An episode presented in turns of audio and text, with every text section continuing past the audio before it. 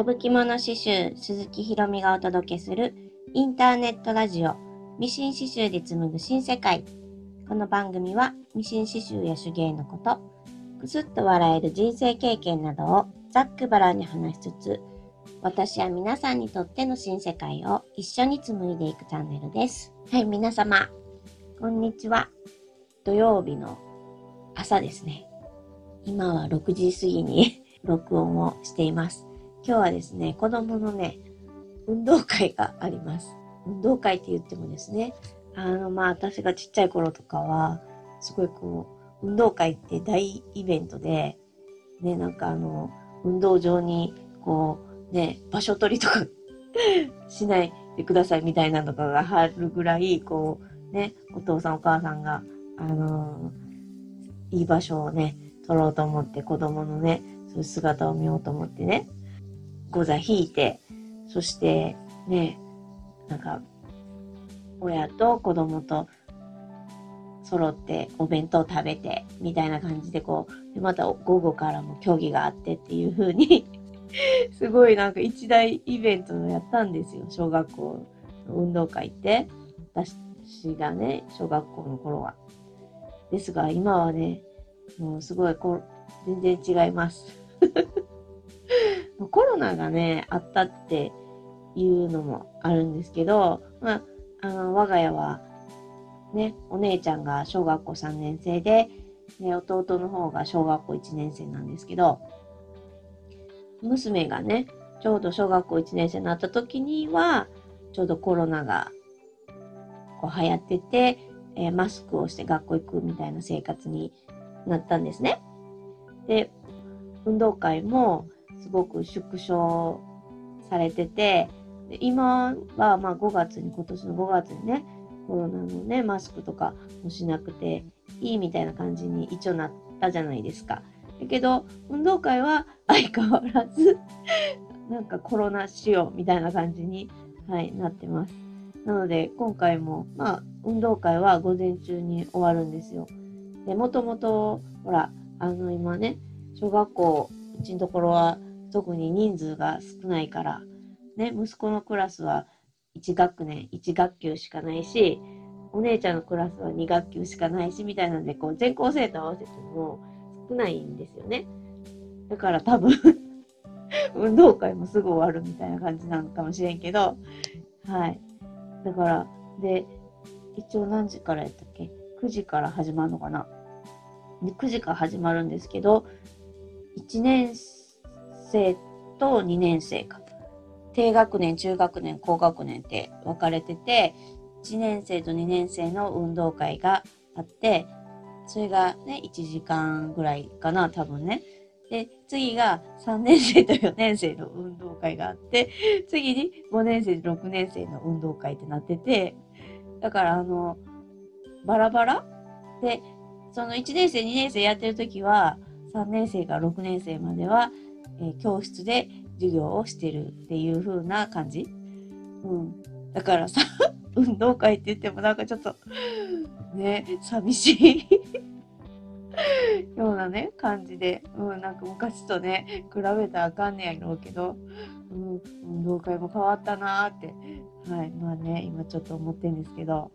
はい、そんな運動会に、はい、今日は行きます。はい、で、午後からはですね、あのー、明日、ミシン刺繍の集い in 名古屋が開催されます。それのね、えっ、ー、と、持ち物とかをね、あの、ちゃんと準備して忘れないようにしなきゃなって思っています。明日やる会場は名古屋なんで、いや、まあ、地元じゃないですか。だから、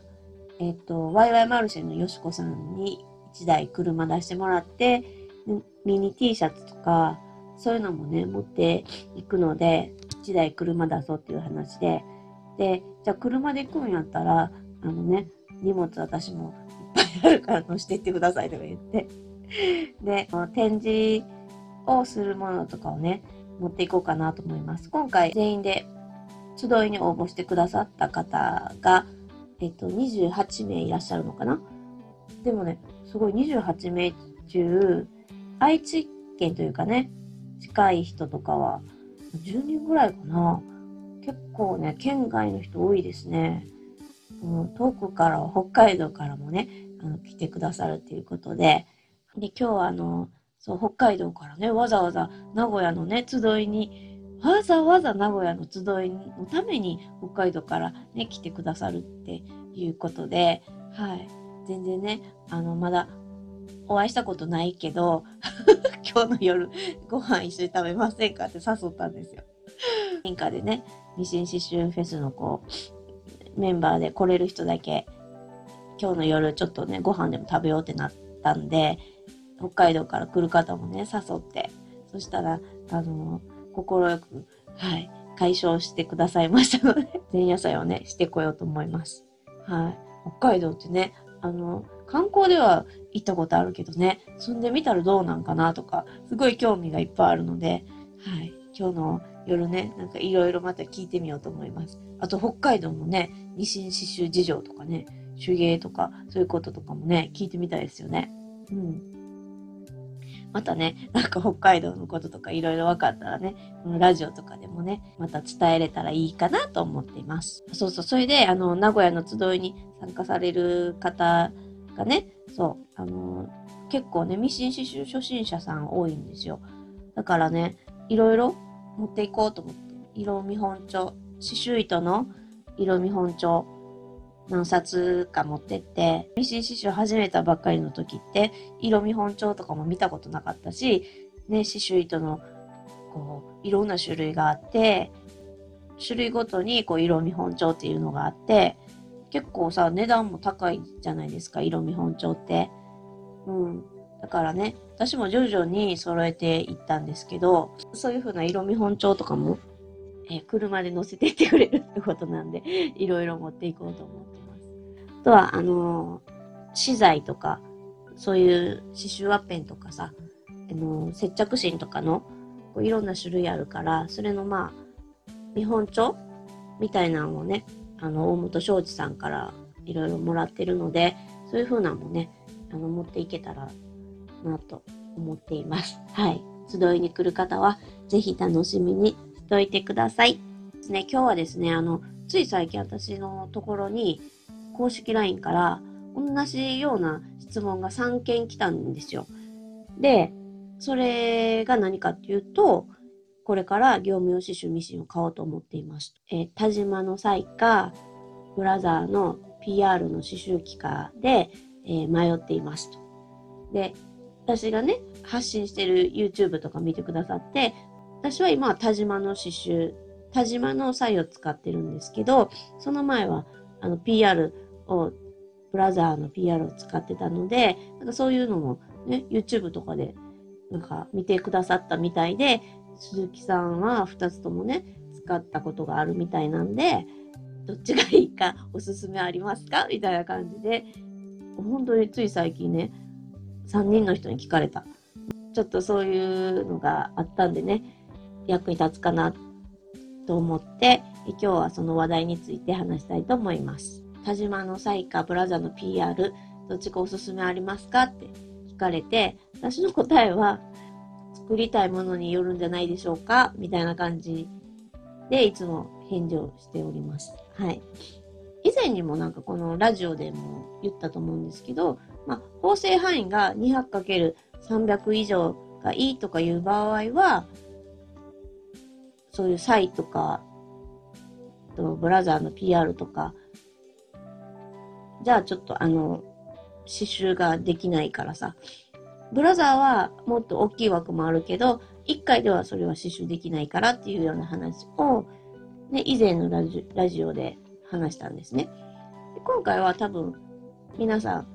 えっ、ー、と、サイか、ブラザーの PR かっていう話なんで、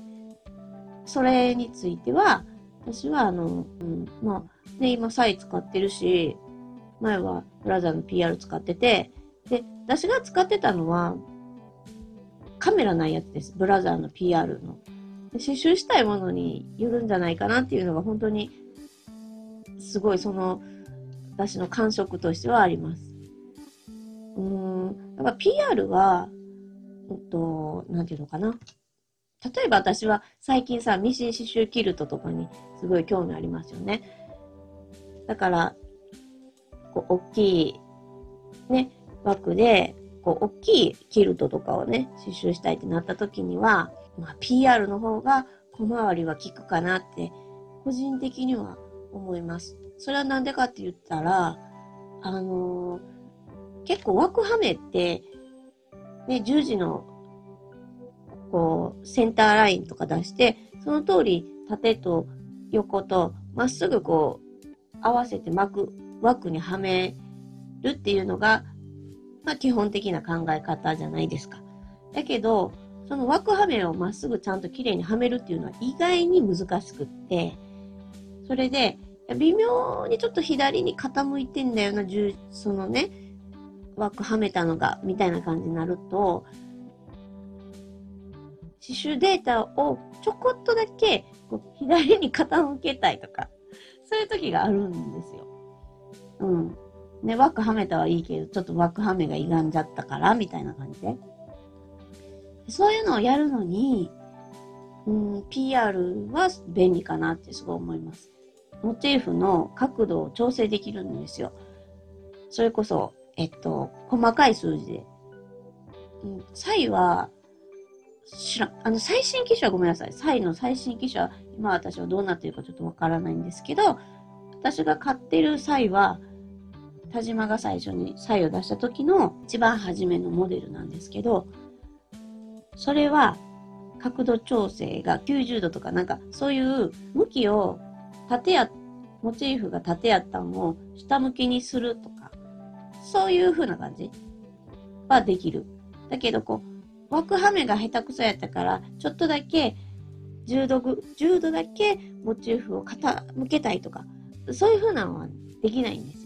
家庭用刺繍ミシンってできますよね。そういうのって。だけど、サイはそういうのはできない。だから私が思うに、サイは本当にこう、業務用というか、なんていうの仕事で使う人を想定してると思うんですよ。あの、例えば、ね、帽子とか T シャツとか、カバンとか、そういう風なのをこう何個も作って、えー、刺繍を入れていくとか。そういう人にとってはさ、あの毎日の仕事なんで、スピードが命じゃん言ったらさ、そういう時にさ、枠をきちんとはめれないから10度だけ傾けたいとか、そういう風なのはいらんやん言ったらさ、やっぱり慣れてきたら縦と横をきっちり合わせて枠にはめるっていうのができるようになるから、基本的にそういう人は別に角度を変える必要なんかないからさ、なんか枠はめるのがめっちゃ下手なんですよね、私、みたいな。いつもこう、何回やってもちゃんと枠にはめられないんですよね とかいう方はもう PR の方がいいかもしれん。うん。サイの場合はいろんな枠が、マグネットワークとか、そのサイズ、袋物縫う時のさ、やつとか、こうネーム、刺繍入れる時の枠とか、そういうふうな枠のサイズが結構いろいろあって、手に入りやすいのかなとは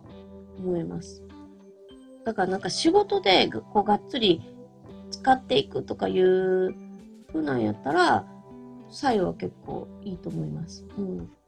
あの、がっつりちゃんと乗ってくれるし、なんていうの、サイは、他の田島の刺繍機とかあるじゃないですか。15本針とか6本針とかでも、ね、田島の刺繍機もいろいろシリーズがあるんですけど、サイは、あの、他の田島の刺繍機の他の枠が使えないんですよ。他のシリーズの枠。普通ってね、あの、同じ田島やったら田島同士やったら枠使い回しできたりするでしょ。だけど、サイは、ね、コンパクトだからか知らんけど、この専用の形状が違うんですよ。他の田島の刺繍機の枠とはめるところが。だから、それはちょっと、うん、あるかな。うん。だから、例えば、ね、えっと、サイ買ったと。で、次、ランクアップして他の田島の刺繍機買うとなって、じゃあ、あの、枠は多分ね、使い回せない。左右は、形状がちょっと特殊な枠になってるから、はめるところが。だからそういうのはあります。でもあの、すごいね、糸調子とかも、私の際は調子よくいつも塗ってくれるし、すごいね、気に入ってます。はい。でもあの、実は私は PR のカメラ付き機能も欲しいと思ってます。使ってみたいな。もうやっぱりね、ミシン刺繍キルトとか、すごいこう今年頑張ろうと思ってるし、そういうのにはやっぱり、うん、PR のカメラ付き機能っていうのは、すごいこう、魅力ですよね。やっぱり大きい、ね、刺繍を入れたい時とかに、位置合わせとかがカメラついてるからしやすいじゃないですか。だから、なんていうの、仕事で何枚も一日に縫わなあかんとか、そういう風なんやったら、わざわざカメラで読み込んで、位置合わせしてっていう風なことはできないやん。やけど、ね、そんな一日も何枚も縫うわけじゃなくて、それよりも位置合わせをきちんとしたいとか、あとはキルトやりますとか、あと洋服に刺繍、既製品の洋服とかに、ね、刺繍を入れますとか、時に、ね、例えば襟のところに花柄入れたりとかさ、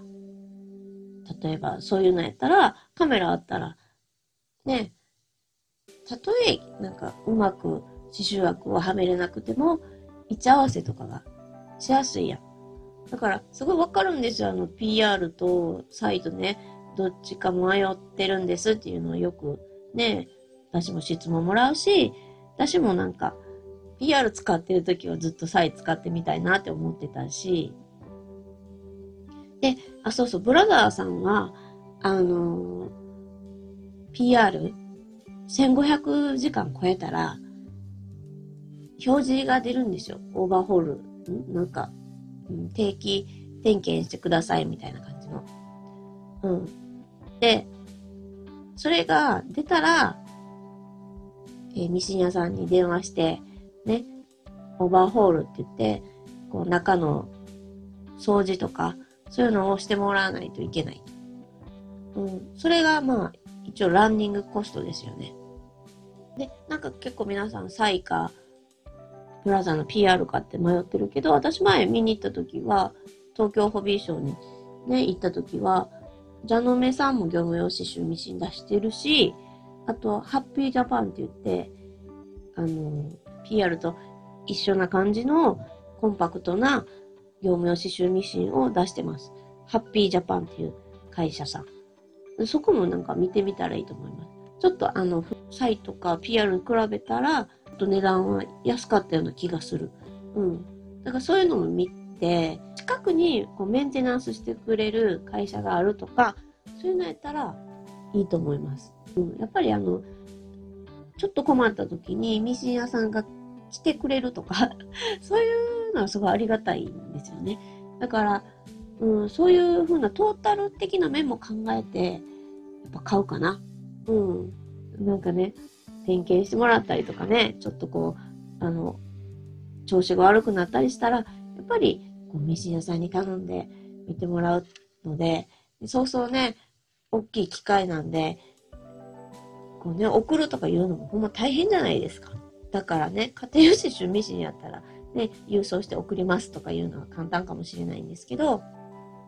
はい。まあ、あの、私の話がね、参考になるかわからないんですけど、はい。えー、今日は、ね、サイト、田島のサイト、ね、ブラザーの PR どっちがいいっていう質問がね、続けて3回来たので、えー、こういう話をしてみました。今日はこの辺にしたいと思います。お便りやご質問等も受け付けています。この番組がいいなと思ったら、フォローやいいねボタンを押していただけると励みになります。以上、聞いてくださりありがとうございました。またねー。